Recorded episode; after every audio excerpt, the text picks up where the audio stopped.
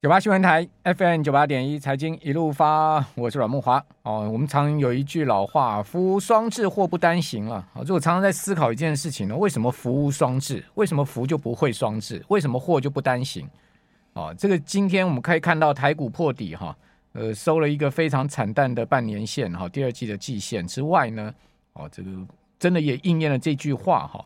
哦，现在目前的台指期啊，夜盘呢又重挫了七十点，哦，跌了。百分之零点五的幅度，哦，指数跌到了只剩下一万四千五百五十点，哦，今天日盘是收三，呃，下跌三百九十四点哦，收一万四千六百二十二点，哦，这个成交爆量十三万两千口哈。那为什么夜盘这么弱势呢？除了延续今天日盘的弱势结构之外啊，哦，美国期货盘呢，当然是一个主要的原因啊。纳斯达克指数现在跌幅已经逼近两趴了，哦，美股。呃，今天要收这个上半年的行情啊，会创下一九七零年来最惨淡的上半年行情啊，所以美国股市呃引领了这个全球股市的熊市结构哈，空头市场。啊啊，那现在夜盘的状况并不理想哈，欧洲股市也是全面不理想，好，欧洲最近的状况也是非常的多啊，哦，芬兰、瑞典的问题啦，哈，然后呢，呃，乌俄战争的问题啦，好，这个德国可能被断气的问题啦。啊，然后欧洲央行要升息的问题啦，哦，这些问题全部夹杂在一起，哈，变得是错综复杂。好，那我们看到，呃，今天这个盘势啊，另外很不好的是有一些啊好股票今天见到跌停板，哈，啊，你说啊一些烂股票，奇奇怪怪的股票跌停板就算了，哦，今天建测跌停，哦，金像电跌停，哦，台半跌停，鹏程跌停，元泰最强的股票跌停，汉磊跌停，力旺跌停，请问？大家可以告诉我，为什么这些呃这么有名的这些这么知名的公司，今年股票都会躺平呢？哦，今天都跌停板，不是市场非常看好的金项链吗？哦，高速传输，呃，伺服器基板的金项链怎么跌停呢？建测说未来两年只有追单哦，没有订单问题的这个建测，为什么今天跌停板呢？台办哦，不是讲说车用的呃这个二极体，怎么今天跌停呢？鹏程。不，中美金集团的好公司怎么今天跌停呢？汉磊第三代半导体的公司怎么今天跌停呢？哦，汉明集团的要角哦，我请问各位，谁可以跟我解释为什么今天跌停吗？力旺哦，力积电呃，力晶集团的 IP 公司怎么今天跌停呢？哦，所以这样的跌势哈，这些好公司股票这样的跌势哈，这样的跌下去啊，不是只有台积电联电破底哈，这些。这些跌停板的公司啊，也只是大家去思考说，为什么他们今天会跌停哈？好，那呃，除了全世界现在目前金融市场的问题之外哈，我们可以看到还有就是粮食的问题，哦，气候的问题，战争的问题，哦，通货膨胀的问题，哦，资金回撤的问题。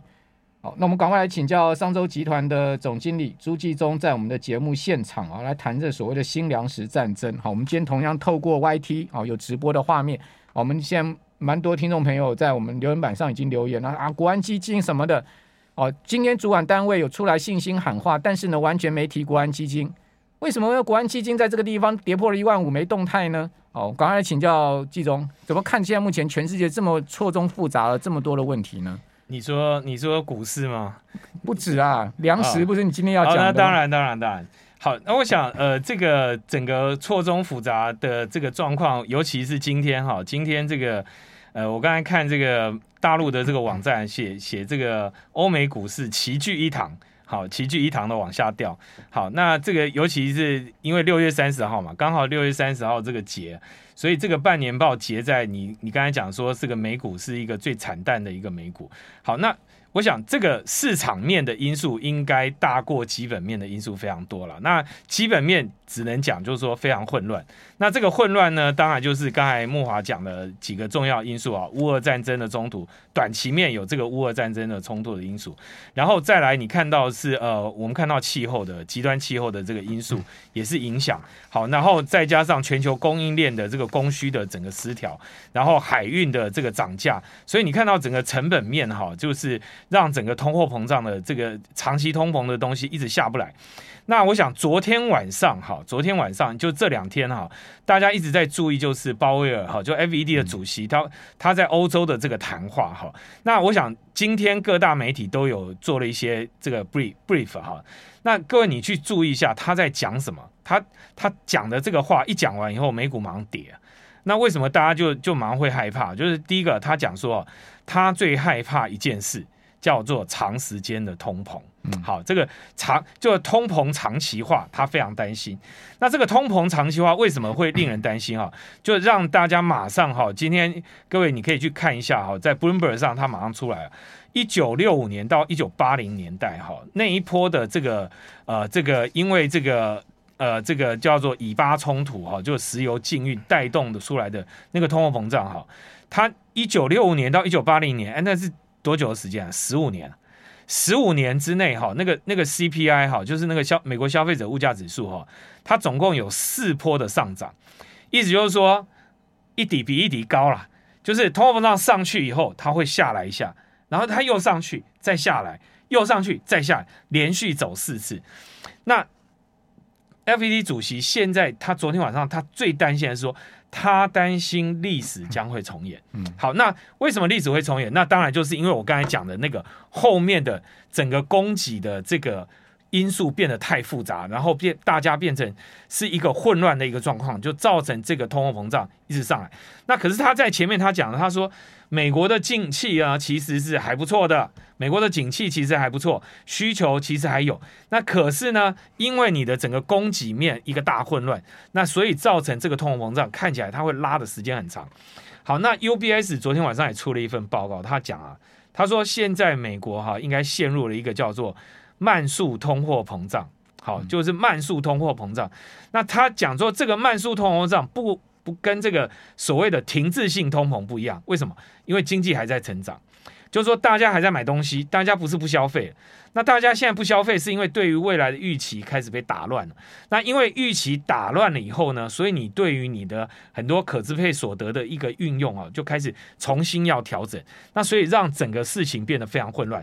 那这个混乱呢，现在又加上什么？就是我刚才讲的这些因素以后，你会发现哈，最近。呃，我不知道木华自己的感觉怎么样。嗯，油价还有原物料的价格是不是开始在掉？嗯，好，油价其实它已经有点涨不太动哈。为什么？因为美国的石油的生产量一直在拉上来，油价它开始哎有一点好像停住了，有点要上去，但又上不去。可是你看到更多很多原物料下来，为什么？因为大家担心景气不好嘛，景气不好，原物料怎么涨？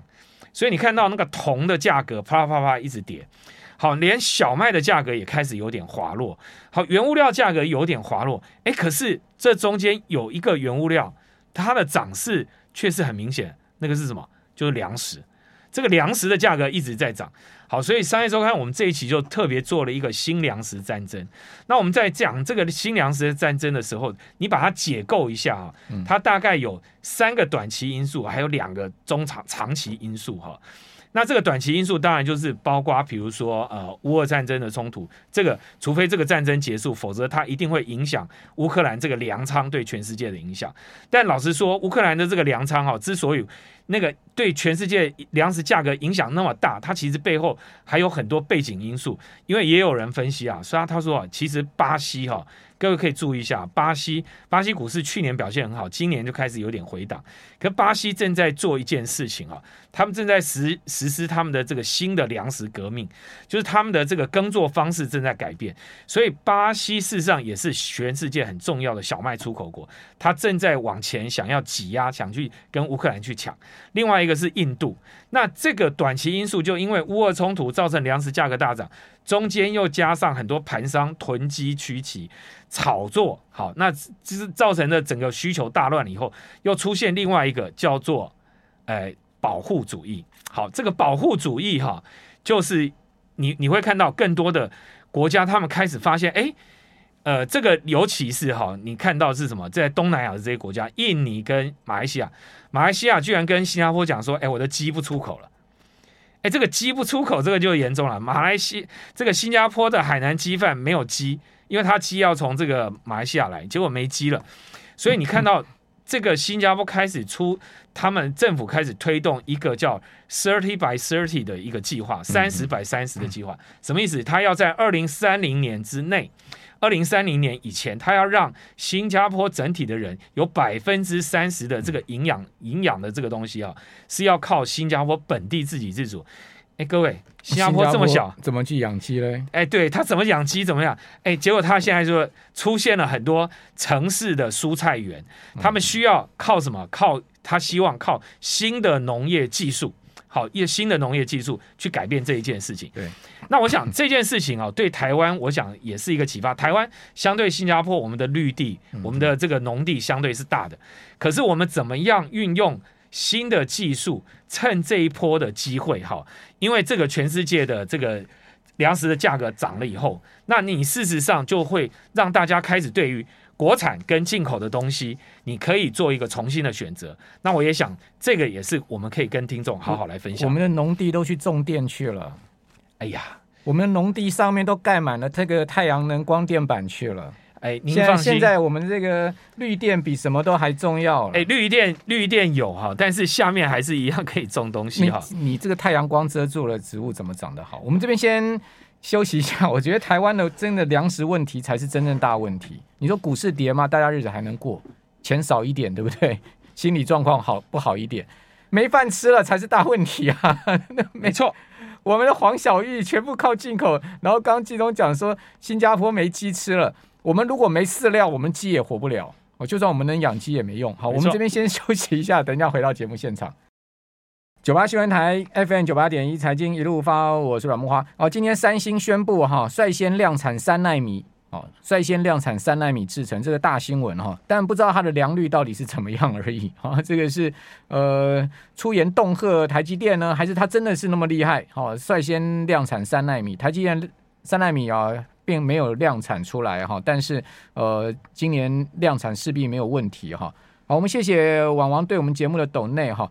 那此外呢，我们来看到说经济景气的问题，好，这个才是后面股市很大的考验，包括企业获利。好，南韩晶片库存激增五十三点四趴，好，这是今天最新的新闻。除了刚刚讲三星三奈米这个量产呃以外呢，好，今天吹来吹来的一个新闻是。五月的南韩的晶片库存呢，激增了超过五成呢，哦，创下四年来最大的增幅。现在整个库存的问题全部出来，不不单单是半导体啊，包括传统产业像纺织啦等等的，呃，这个库存的问题都出来。哦，这个是南韩统计局的资料，官方的资料说，五月全国晶片库存较一年前暴增了五十三点四趴，哦，是二零一八年三月来最大的增幅。那为什么库存会激增呢？当然就是卖不掉嘛，啊，或者说今年生产太多，订单不如预期，啊，另外呢，台经院今天也公布五月的制造业景气信号值是十二点一五分，虽然说较上个月增加零点二五分，终结了连续三个月的下降哈，但是灯号还是亮出黄蓝灯，其中啊也值得注意是黄亮黄蓝灯的产业比重，单看产业哈，已经超过五成了，啊，有五成以上高达五十七趴的产业亮出黄蓝灯。哦，代表景气有衰退疑虑哦。哦，那较上个月大增了十七个百分点，哦，一下增了十七个百分点。哦，所以在产业面上面看到了整体产业已经是趋向几乎趋向要进入到衰退的状况了。哦，刚刚讲到说已经超过将近六成的这个产业哈，他们亮出了黄蓝灯。哦，这个是台经院今天最新的资料。哦，大家可以上台经院的网站去查看了哈，这些都在他们的网站上面有。好，那这样的景气问题后面呢？呃，当然就直接就是企业获利的问题啊，企业财报的问题。先前企业界会不会太过乐观预估啊？哦，全世界疫后的需求等等，然后这些就是变成现在目前呃关注的焦点。另外关注焦点就是今天我们请到了商业周刊的总经理朱继宗哈，继宗兄来跟大家谈的这个新粮食危机，这不是开玩笑的哈。一旦后面整个粮食的问题爆发哦。那可是人命关天的事情，那不单单就是股票跌一点哈，大家钱损失一点的问题啊，那真的是一个非常非常非常要严肃面对的问题。尤其台湾能源跟粮食全面要依赖进口，我们没办法自主的啊。嗯，我们唯一能自主的粮食是白米哦，但是呢，我们也可以看到我们现在农田荒废的荒废，然后呢种电的种电，哦，变成是像这样的一个状况。不是想说我们台湾农业都不行了，我也没这个意思。我跑农委会新闻跑了多少年？我当过全国农业记者联谊会的会长，我太了解台湾农业的问题，包括台湾的水土保持、山林的问题。所以这个问题我可以跟大家摊开来谈。哦，我看到台湾现在农业的状况，跟我在跑农业新闻那时候状况，我真的感觉到非常非常的沮丧啊！我怎么这么说？哦。那我不晓得季中怎么看这个所谓的新粮食的问题？除了我们刚刚讲东南亚的问题以外，刚才莫华莫华讲的这个哈，事实上在我们这一期总编辑的这个文章里面，他特别写出来你讲的这件事哈，他举了一个例子哈，你刚才讲这个农民哈，他他他到底怎么看待他自己的耕作？你刚才讲说太阳光电啊等等之类，那其实这个东西都在于一件事情，叫做农农民的土地他要怎么利用，对不对？农民的土地要怎么利用？他的目标是什么？他当然想要过更好的生活嘛。那他想要过更好的生活，那钱从哪里来啊？那从种地来。可是种地来，他会碰到一个很大的问题：天灾。好，台风来的时候怎么办？那所以我们在这一次啊，这个故事里面就讲了一个非常典经典的故事哈，就讲台湾种大豆。嗯，这个大豆在哪里种呢？在台湾的大甲，好，大甲这一带哈，院里啊，大甲这一带在种。那这一代这一代现在这个大豆田哈，大豆田的产量哈增加了多少倍？增加十倍，增加十倍，它种植面积增加了十倍，十倍。为什么会可以增加？事实上，来自一群有知识的这些年轻的农民，他们用技术去让农民相信说，我种地可以赚更多钱。好，那这个里面我们就拉回钱。现在是二零二二年，二零一八年的时候，他们发生一件事，当这一群年轻的农民去跟呃，这个老农跟这些有土地的农民讲说：“哎，我们继续种大豆，我们来扩张这个面积。”农民只跟他讲一件事啊，他说：“哈，哎，这个种下去啊，一旦碰到台风的时候哈，我们怎么办？”他说：“碰到台风的时候啊，我们就要等着拿政府的补助，拿政府补助啊，因为你有灾损嘛，所以你今天种 种田是为了什么？是为了等农等那个风灾来，风灾来你去拿灾损，所以种的好种不好不干我的事。”哎，那所以你你你看啊、哦，这个农农地的补贴政策，事实上已经影响了农民他对于种地这件事情的看法。所以这一群年轻人跑去跟他讲说：“阿北，我跟你讲哦，你要用我的技术哈，你不要抢车，别不要抢着采收，好，你不要抢着采收，不会，你放心，我们会挺过这个台风，你会赚更多。你知道，农民陷入挣扎，他会觉得说。”哎、我听你的话，到时候我损失，我我我弄不了这个灾损，我报不了钱的话，我怎么办呢？后结果后来，因为这有一群人相信他们以后，哎、结果发现后面因为台风过后一定灾损严重，那价格就会涨，他们反而赚更多。所以因为赚更多以后，越来越多的农民相信，所以开始种大豆。好，那这一次这个大豆在现在这个时间点又发挥功用了。为什么？因为豆腐开始涨价。那豆腐开始涨价，各位我不知道，各位。今天应该去超市啊，去看一下那个豆腐的价格。哎，那个涨得蛮多的，大概从十一块钱、十二块钱涨到十六七块钱。哎，那个涨非常多啊。好，那那涨得很多的时候，这时候这个大豆呢，你到底这个豆腐啊是用进口的黄豆种，还是拿大豆来种？那于是他们这些有机商店哈，那各位有趣，我我自己有看，你会发现啊，你到底买五香豆干还是买白玉豆干？嗯，因为有机店都专门在卖白玉豆干。那为什么用五香豆干不那个？为什么我们过去吃五香豆干，然后白玉豆干比较少？因为哈，那个豆子哈要新鲜才种得出、做得出白玉豆干。那新鲜的豆子，你想海运过来，怎么可能有新鲜的豆子？所以大家就习惯吃五香豆干。所以你真正你为了健康，你应该吃什么？吃白玉豆干。吃吃白玉豆干。问题是新鲜的涨啊贵嘛？那怎么办呢？所以现在这批大豆又开始产生了功用。好，所以我们看到这一次的粮食危机，我们为什么用新粮食战争来讲这一次啊？你反而让本土的这些农民看到了机会，因为当你用这些高的技术的含量去改变大豆的生产，改变什么？地瓜。哎，我们看到瓜瓜园哈，瓜瓜园大家印象中它就是种地瓜，然后吃。那个超市的地瓜都是用它的地瓜种的嘛？可是你知道吗？它一年要打掉三千公吨的格外品，格外品就是不符合标准规格的，他要把它打掉。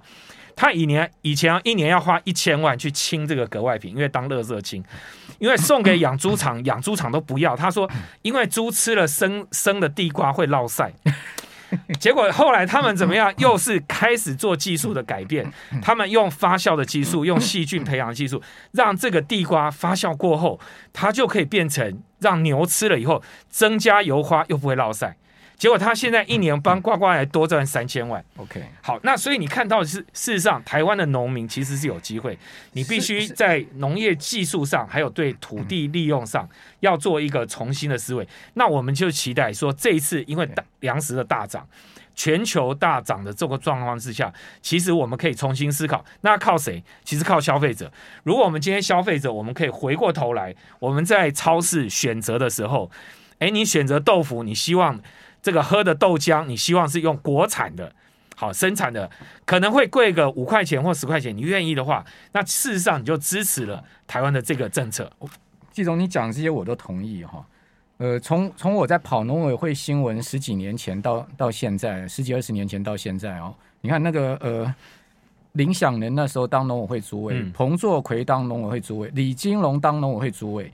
哦，那在最早还有那个呃林享仁在当副主委的时候，那时候主委是谁？想忘记那时候我已经跑了四代农委会主委，嗯、那我要跑农委会，农委会从从这些当主委开始，一直到现在，农委会在推的是什么？一直在推，就像你刚刚所讲，台湾要发展精致农业，嗯，要提高农产品的附加价值啊，我们的水果要把甜度搞到最高啊，我们的农农改场要去呃做最多的农农业试验跟改良，把我们的品种弄好。